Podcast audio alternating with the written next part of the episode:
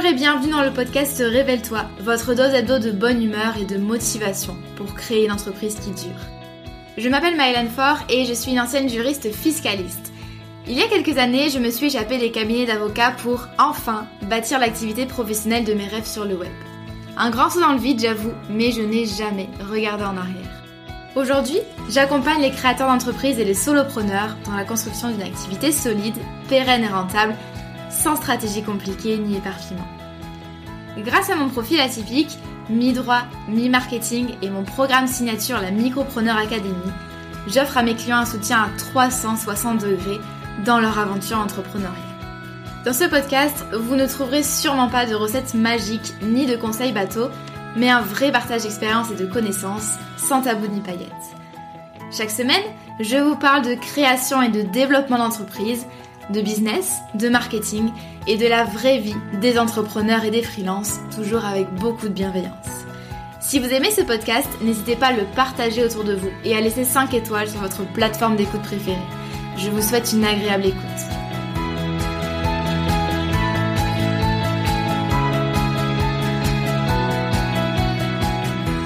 Bonjour et bienvenue dans ce nouvel épisode du podcast Révèle-toi. Je suis comme d'habitude, comme tous les mercredis matins, ravie de vous retrouver pour un nouvel épisode. Surtout que là, on va parler, une fois n'est pas coutume, hein, vous connaissez, on va parler euh, de stratégie business et on va s'interroger aujourd'hui sur l'offre, notamment et surtout quand on est prestataire de services sur le web.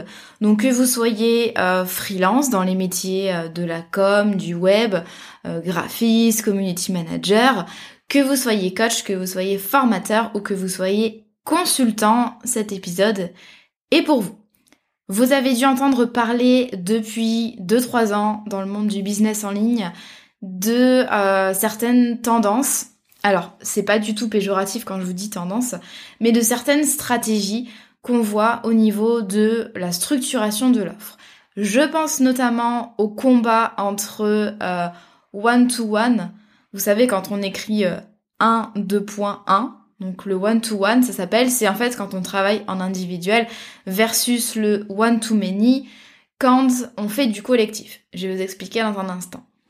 Vous avez peut-être déjà entendu parler aussi du high ticket, le fait de vendre haut de gamme, premium. Ça, euh, c'est une réflexion que vous devez avoir dans vos offres, c'est comment est-ce que je vais packager mon expertise, comment est-ce que je vais structurer mes offres, comment est-ce que je vais les présenter à mon prospect, à quel tarif, quel positionnement, est-ce que c'est euh, de l'accessible? Est-ce que c'est du one-shot Est-ce que c'est du récurrent? Est-ce que c'est du haut de gamme? Tout ça, c'est important d'y réfléchir et pas simplement, et là c'est tout le sujet de ce podcast, pas simplement d'adopter des stratégies à la mode juste parce que le copain ou la copine entrepreneur ou le mentor utilise déjà ça, euh, cette structure-là dans son business. Donc l'idée ici, malgré le, titre qui peut euh, laisser euh, penser ça, l'idée ici c'est pas du tout euh, de démonter, de critiquer, de juger des stratégies. Ce serait bien hypocrite de ma part parce que c'est des choses que j'utilise et que j'utiliserai aussi en, en 2022 et après dans mon business. Donc l'idée en fait, surtout, ça c'est vraiment le fond de ma pensée, c'est de vous permettre de comprendre les tenants et les aboutissants de ces stratégies. Donc là, j'en ai pris deux, euh, mais mon raisonnement peut s'appliquer à d'autres choses.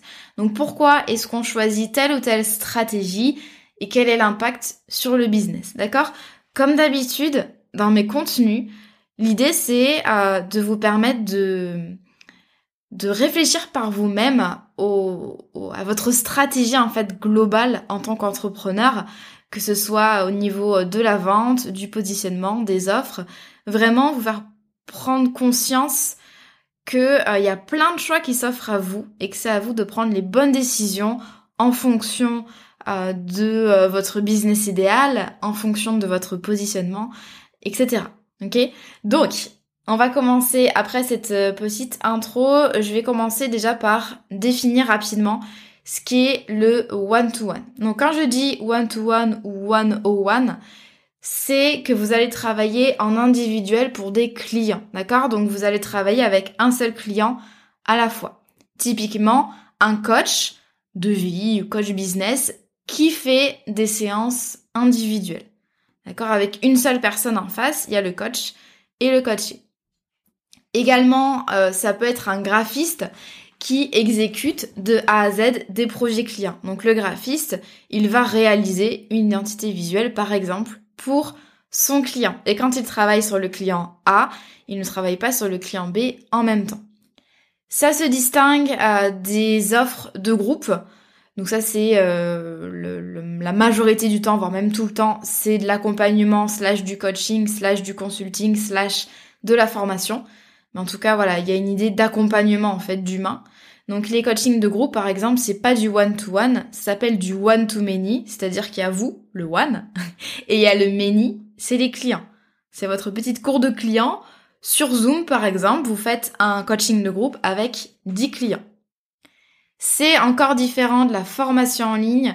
La formation en ligne, on s'éloigne un petit peu même des, prestations classiques, puisque là, vous pouvez en fait démultiplier, euh, enfin, vous pouvez transmettre votre expertise, vos connaissances, sans avoir besoin d'être là.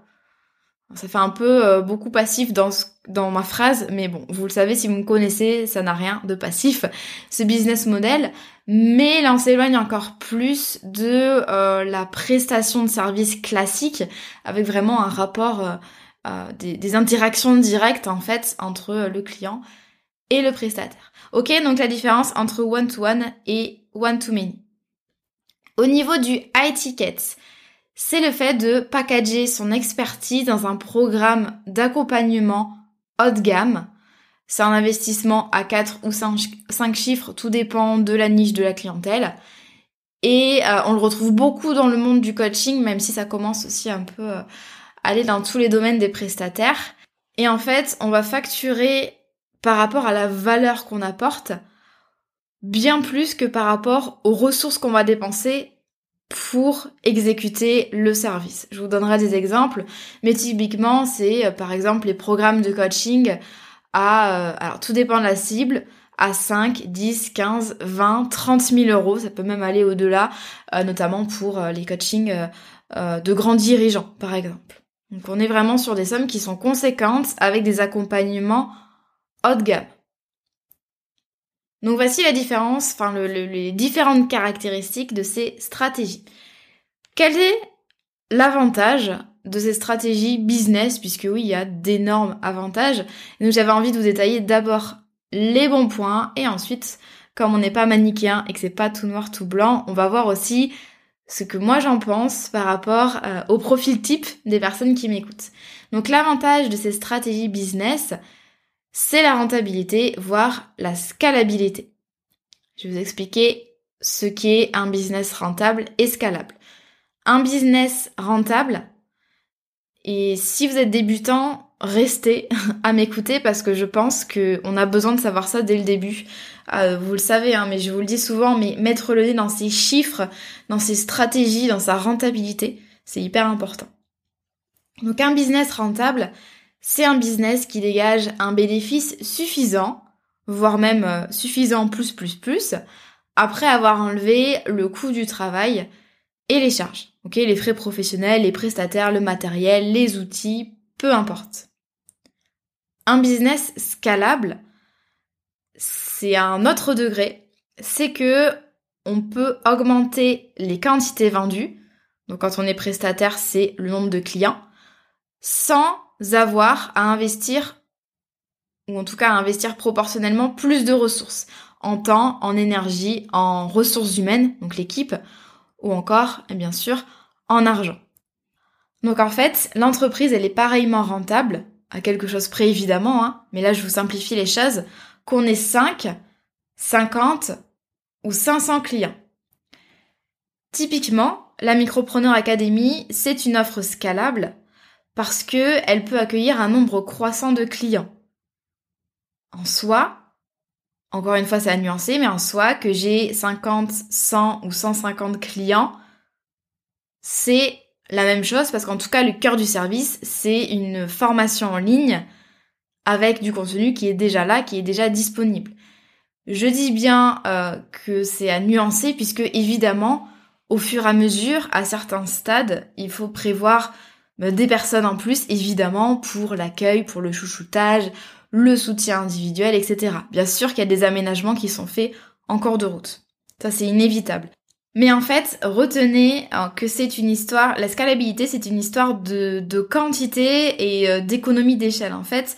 C'est-à-dire qu'on va pouvoir augmenter le nombre des clients sans avoir besoin de dépenser deux fois plus, de travailler deux fois plus, de recruter deux fois plus. Une offre scalable, même si je compte vous en parler très bientôt dans un épisode à part, une offre scalable, les caractéristiques, même si là je vais vraiment vous résumer les choses, c'est que euh, en général elle est standard, enfin, c'est même pas en général, c'est elle est standardisée et automatisable. C'est-à-dire que ça s'éloigne du one-to-one parce que euh, on peut automatiser en tout ou partie le processus d'accueil, d'exécution de la prestation et de fin de la prestation. Par exemple, pour un logiciel euh, SaaS, donc les logiciels qui sont sur Internet comme par exemple Freebie, euh, Loom, Canva, il euh, n'y a pas un bonhomme à chaque fois qui vous accueille, qui vous montre, etc. C'est automatisé par euh, une inscription euh, en autonomie. Vous mettez votre email, vous avez un code. Vous recevez des messages d'accueil, enfin des mails. Vous recevez parfois des tutoriels, des vidéos. Et en fait, vous pouvez utiliser l'outil comme vous le voulez, de manière automatisée, automatique. Il n'y a pas des, vous n'avez pas de référent. voilà, tout fonctionne de manière automatisé. C'est la même chose pour une formation en ligne. On peut automatiser le paiement, l'envoi des mails de bienvenue et euh, l'accès à l'académie, par exemple, enfin l'académie, à votre formation en ligne. Il n'y a pas que l'académie dans la vie, mais je vous dis l'académie parce que par exemple, moi pour ma formation, la personne paye, elle est ajoutée à une séquence email particulière et en même temps en fait elle reçoit ses codes. Même si nous on a choisi euh, du fait du caractère un peu premium de l'académie d'avoir une partie de l'onboarding qui se fait euh, euh, de manière non, non automatisée. L'avantage de l'automatisation, c'est que euh, quand on automatise du coup tout ou partie de ses process clients, bah du coup on se passe du facteur humain qui par définition n'est pas scalable. Un être humain ne peut supporter qu'un nombre défini de clients, de tâches et d'heures de travail par jour, et encore heureux. Au niveau de la standardisation, c'est euh, qu'en fait, au lieu de proposer des prestations qui sont euh, personnalisées, voire entièrement sur mesure, on va proposer la même offre, le même programme et les mêmes process pour chacun des clients. Ça permet donc, vous le comprenez, de euh, réussir à avoir des process vraiment carrés, puisque c'est les mêmes tout le temps, et donc d'automatiser aussi, de bien déléguer et de gagner du temps. Donc la standardisation, sachez que, mais là j'aurai l'occasion d'y revenir dans un prochain épisode, sachez que ce n'est pas un gros mot euh, ni synonyme de mauvaise qualité, même si le fait de proposer une offre de service standardisée, euh, c'est pas non plus facile. Mais en tout cas, voilà, sachez que c'est pas un gros mot du tout ce que je vous dis, et que euh, le problème avec le sur-mesure, c'est que bah, c'est difficile, voire impossible de scaler, parce que on va avoir 4000 process différents, faudra établir une feuille de route pour chaque client, etc. Un exemple de standardisation, bah, c'est le programme de la Micropreneur Academy et même la Micropreneur Academy de manière générale. C'est du standardisé puisque euh, les élèves ont accès aux mêmes choses, c'est le même programme, c'est la même expérience client pour tout le monde. Ça, on a réussi à le mettre en place parce que ça fait, euh, moi, ça fait deux ans, ça bientôt faire deux ans que je travaille sur ce produit-là. Euh, donc forcément, au bout d'un moment, ben, on identifie en fait des choses qui se, selon les clients, des mêmes problématiques, un même, euh, en fait, on arrive à faire émerger une même méthode qu'on peut appliquer à plein de clients différents en ayant, en pouvant garantir les mêmes résultats. Donc voici mon petit topo sur la scalabilité. Euh, je trouve que c'est des questions intéressantes, même si parfois un petit peu techniques quand on débute, mais euh, je trouve ça important de, s'informer sur ces sujets rapidement, en tout cas si vous en avez envie, évidemment. Maintenant, euh, les problèmes classiques euh, qui se posent chez les prestataires et pourquoi, du coup, on parle du fait d'arrêter le one-to-one ou encore de vendre du high ticket. Le problème du one-to-one, vous le comprenez très certainement, si vous voulez 10 fois plus de chiffre d'affaires, il vous faut 10 fois plus de clients, mais du coup, il vous faut faire le travail, ou c'est pas beau cette phrase, il va falloir travailler 10 fois plus. Donc par exemple, si je suis graphiste, je vais devoir réaliser 10 nouvelles identités visuelles dans le mois. Et là, les graphistes qui m'écoutent, ils sont en PLS. Et si je suis coach, attention les coachs, accrochez-vous, eh bien, je vais devoir assurer 10 euh, séances de coaching par jour pour pouvoir prendre 10 fois plus de clients et avoir des clients partout et du chiffre d'affaires euh, qui fait euh, gling partout où on passe. Donc, ça c'est pas scalable, on est bien d'accord. Et on se heurte alors à un plafond de chiffre d'affaires en plus du risque d'épuisement. Alors sachez quand même que le plafond de chiffre d'affaires, si vous avez les bons tarifs, les bonnes offres, il est quand même assez élevé, mais euh, si votre business explose et fonctionne bien, vous allez rapidement en fait vous atteindre ce plafond. Euh, moi j'ai eu ce problème quand j'étais freelance euh, dans la communication digitale. J'avais envie de me développer, j'avais envie de voilà de, de varier aussi les missions, d'avoir de plus en plus d'impact, mais j'étais bloquée. Alors j'augmentais mon taux jour certes, mais ça restait quand même euh, voilà j'étais euh, j'avais des, grosses missions donc en fait ma semaine était vite bookée et j'avais vite euh, plus de place donc en fait je suis arrivée à capacité assez rapidement dans ces cas-là quand on arrive à ce plafond là on peut il y a deux grandes possibilités mais il y en a d'autres. Il y a le fait de soit proposer des offres one to many donc soit des offres de groupe soit carrément des produits digitalisés comme des formations en ligne. Soit, en fait je vais en rajouter une, troisième, mais soit on peut faire de l'affiliation ou de l'apport d'affaires pour rediriger les prospects euh, qu'on ne peut plus prendre, même si encore une fois ça résout pas les soucis, ou alors on développe un modèle d'agence, c'est-à-dire qu'on continue à faire du one-to-one, mais on va prendre des personnes en plus pour prendre des contrats en plus. Typiquement, une agence Facebook Ads, on va recruter des, gestionnaires de comptes, euh, enfin de comptes publicitaires pour pouvoir prendre plus de clients, euh, voilà, plus de, prestations en publicité Facebook. Donc vous l'avez compris, il y a des business models et des types d'entreprises qui sont pas scalables. Mais attention, j'insiste là-dessus, c'est pas grave du tout. Hein. ça, ça dépend vraiment de vos objectifs. Mais par exemple, quand on est euh, consultant en individuel, quand on est graphiste, quand on est coiffeur par exemple, bah forcément on est limité. Si on veut plus de clients, il nous faut plus de bras pour nous aider, tout simplement, pour réaliser la prestation. Donc ça c'est le souci du one-to-one et c'est pour ça que bah, il y a de plus en plus de prestataires qui s'éloignent de ce business model. Quel est aussi le rapport avec le high ticket? Le high ticket, c'est une manière en fait de de contourner euh, le, plafond de chiffre d'affaires qu'on a souvent en tant que prestataire. C'est une offre packagée, donc slash standardisée, euh, donc c'est à l'inverse de la personnalisation qu'on a vu tout à l'heure, l'ennemi de la scalabilité. Donc généralement, c'est une offre packagée, donc avec euh, les mêmes process, la même offre, le même programme pour tout le monde, même si bien sûr il peut y avoir un aspect personnalisation, surtout si comme c'est du haut de gamme, généralement il y a, y, y a, des petites comment dire, des petits aménagements pour que chaque client y trouve son compte. Et comme c'est une offre chère, elle est très rentable. La valeur client est élevée. Chaque client dépense une grande somme pour pouvoir accéder à ce service. Et en fait, nous, on, on tarifie en fonction de la valeur qu'on apporte plutôt que juste du temps qu'on y passe.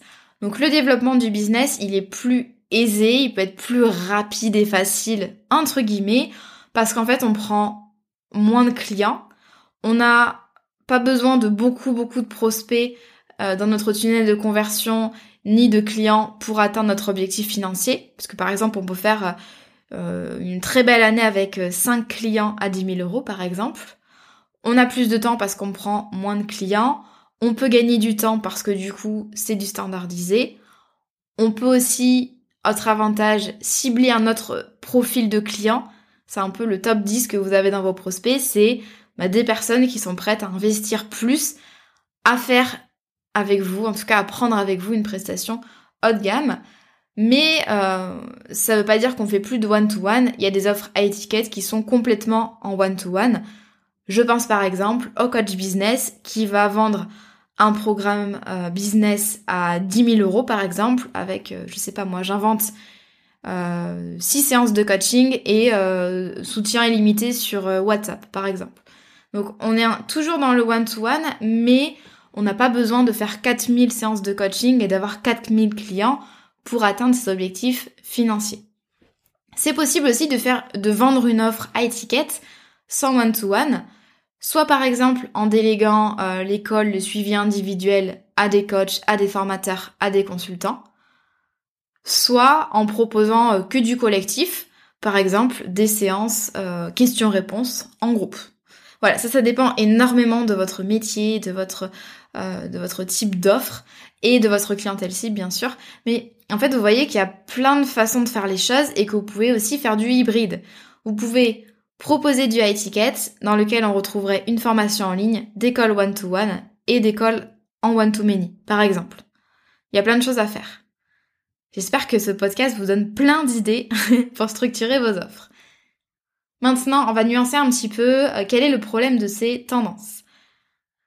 On voit donc beaucoup de contenu sur le fait d'arrêter le one-to-one et je suis d'accord qu'au niveau du développement du business, il va y avoir vite un plafond en fait. Euh, enfin, vite.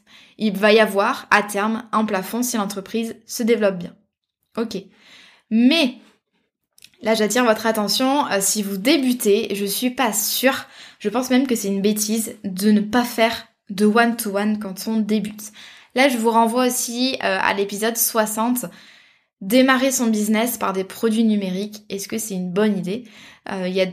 En fait, je vais résumer hein, ce que je vous dis dans cet épisode, mais euh, je trouve ça dommage parfois de diaboliser un petit peu le one-to-one. Euh, c'est bête et voire même ça peut causer du tort aux entrepreneurs qui se lancent parce que vous avez besoin de feedback. D'accord? Le feedback, c'est le nerf de la guerre. En business, vous avez besoin d'expérience, d'expérimentation, de tests, d'ajustement, récolter des avis, récolter des retours clients, de la preuve sociale.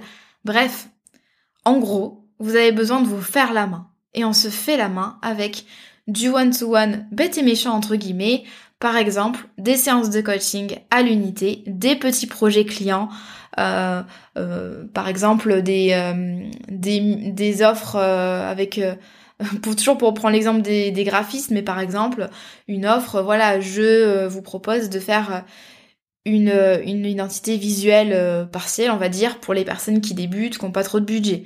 Ou alors, community manager, vous proposez un, petit forfait de une, deux publications Instagram par mois, par exemple, ou par semaine. Mais bref, l'idée c'est vraiment de commencer avec des offres très simples, pas forcément chères, mais qui vont vous permettre de connaître parfaitement votre clientèle cible et même d'affiner la clientèle avec laquelle vous avez envie de bosser, de comprendre ces problématiques parce qu'en fait vous allez vous rendre compte que euh, en fonction de vos échanges avec vos prospects et vos clients, il y a des questions qui vont revenir sans arrêt, des problématiques qui vont revenir sans arrêt et donc ça va vous permettre d'avoir une connaissance en fait assez pointue de votre client idéal. Donc vous allez identifier ces problématiques, vous allez vous faire la main et monter en compétences, vous allez tester et affiner vos process et vous allez récolter du feedback et de la preuve sociale. Pour débuter un business, ça sert à rien d'imaginer le business dans sa tête, autant se lancer avec du one-to-one, des offres pas forcément ambitieuses, pas forcément onéreuses, d'accord? Commencez au plus simple. Vous êtes coach, ben faites proposer des séances à l'unité, ou alors peut-être des séances, euh, des lots de 3 par exemple, mais faites au plus simple parce que la priorité, c'est de valider votre concept, de valider vos compétences, de, de valider ou non aussi vos suppositions, de récolter du feedback et de vous améliorer, d'accord? Et ensuite, vous allez pouvoir penser à d'autres choses, d'autres business models, dont ceux dont on a parlé euh, tout au long de ce podcast. Dites-vous bien que si vous avez du mal à gérer des clients en one-to-one, si, vous avez, si vous avez du mal à les satisfaire, à leur faire obtenir des résultats, ça va être très compliqué de penser d'ores et déjà à euh, des produits digitaux ou à des coachings de groupe, par exemple. Donc s'il vous plaît, commencez simple et euh, vraiment donnez-vous le temps. En fait, on oublie en business que on n'est pas là pour juste euh, deux mois, hein, les gars. On est là pour peut-être cinq ans, dix ans, voire plus. Vous aurez tout le temps de proposer des choses, on va dire plus euh, plus sympa, plus rentable, voilà. En tout cas, plus valorisé. Euh, comment dire En ce moment, on valorise pas trop le one-to-one, mais sachez que vous avez tout le temps d'essayer des business models plus sexy, on va dire. Bien sûr, vous n'êtes pas obligé de vous épuiser avec euh, plein de missions individuelles par-ci par-là, plein de coaching, plein de séances à l'unité. Vous pouvez aussi contourner un petit peu ça cet inconvénient est proposé par exemple des forfaits à plus forte valeur.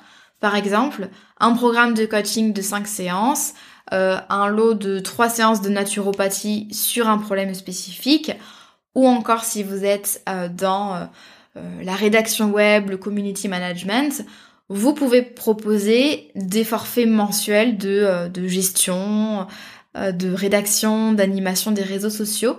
Voilà, pas besoin d'avoir des clients en one shot euh, par-ci par-là. Vous pouvez très bien euh, négocier en fait avec vos clients des forfaits mensuels par exemple qui se répètent. Ça reste du one-to-one, mais euh, vous n'êtes pas en train de vous épuiser avec 4000 clients différents qui vous payent au lance-pierre. Vous pouvez aussi mélanger, faire un petit peu de one-to-one et un petit peu de one-to-many, voire des produits digitaux, par exemple. Maintenant, parlons du problème du high ticket. Faire du high ticket vide, entre guillemets, c'est pas une bonne idée. Sachez que euh, on parle souvent du high ticket comme euh, la stratégie business, le truc rentable. Mais sachez que euh, faire du high ticket, c'est pas suivre une mode, c'est pas suivre une lubie qu'on a dans la fixation de ces tarifs. Le high ticket, c'est une manière de structurer ses prestations de service, d'accord? Le high ticket, c'est pas juste vous vous réveillez un matin et vous vous dites Ah Et si je faisais du high ticket et que je vendais euh, des trucs à 10 000 balles par mois? C'est pas ça. Le high ticket, faut que ce soit justifié, d'accord? Il y a des... Le, problème qu'on peut avoir dans, dans sa stratégie de tarification, c'est que parfois, on met par exemple un prix très haut ou très bas, mais qui est pas justifié en fait. Il n'y a rien qui justifie le fait d'avoir un prix très haut ou très bas. Donc là, c'est le cas du prix très haut. Sachez que si vous voulez vendre premium, voire même haut de gamme, il va falloir apporter une valeur plus, plus, plus, plus à votre client. D'accord? Pour que ça justifie le prix. Donc c'est bien beau de tarifier sur la valeur, mais encore faut-il apporter une transformation euh, tangible euh, et très élevée à votre client. C'est-à-dire la façon dont sa vie personnelle ou professionnelle va changer grâce à votre service ou accompagnement pour réussir à donner cette, enfin, à rendre possible cette transformation, ça demande beaucoup d'expérience, ça demande des compétences pointues, ça demande d'être rodé, tant au niveau de vos compétences en elles-mêmes que de vos process. Et souvent, ça, euh, c'est acquis après plusieurs années d'activité. Et c'est logique. Pour le high ticket aussi, si on veut des résultats, si on veut apporter de la valeur, il faut aussi prévoir les supports, les méthodes, le soutien en fait nécessaire pour permettre à son client d'atteindre les résultats souhaités. D'accord C'est une chose de vendre cher et de promettre un résultat, mais il faut être certain. Bien sûr, il y a cette notion de responsabilité du client, mais en tout cas, vous, vous avez une obligation de moyens, c'est de tout faire pour que votre client ait des résultats. Et puis aussi, niveau expérience client, et ça on en parle dans l'épisode précédent si ça vous intéresse, qui dit high ticket dit haute exigence du client et ça c'est normal. Évidemment, quand on paye 5, 10, 15 000 euros, on a un petit peu envie qu'on prenne soin de nous. Donc en fait, ça va vraiment bien au-delà de la simple, la simple délivrance pardon d'un service. Euh, c'est euh, on attend un, accueil client, un onboarding méticuleux, hyper bien soigné.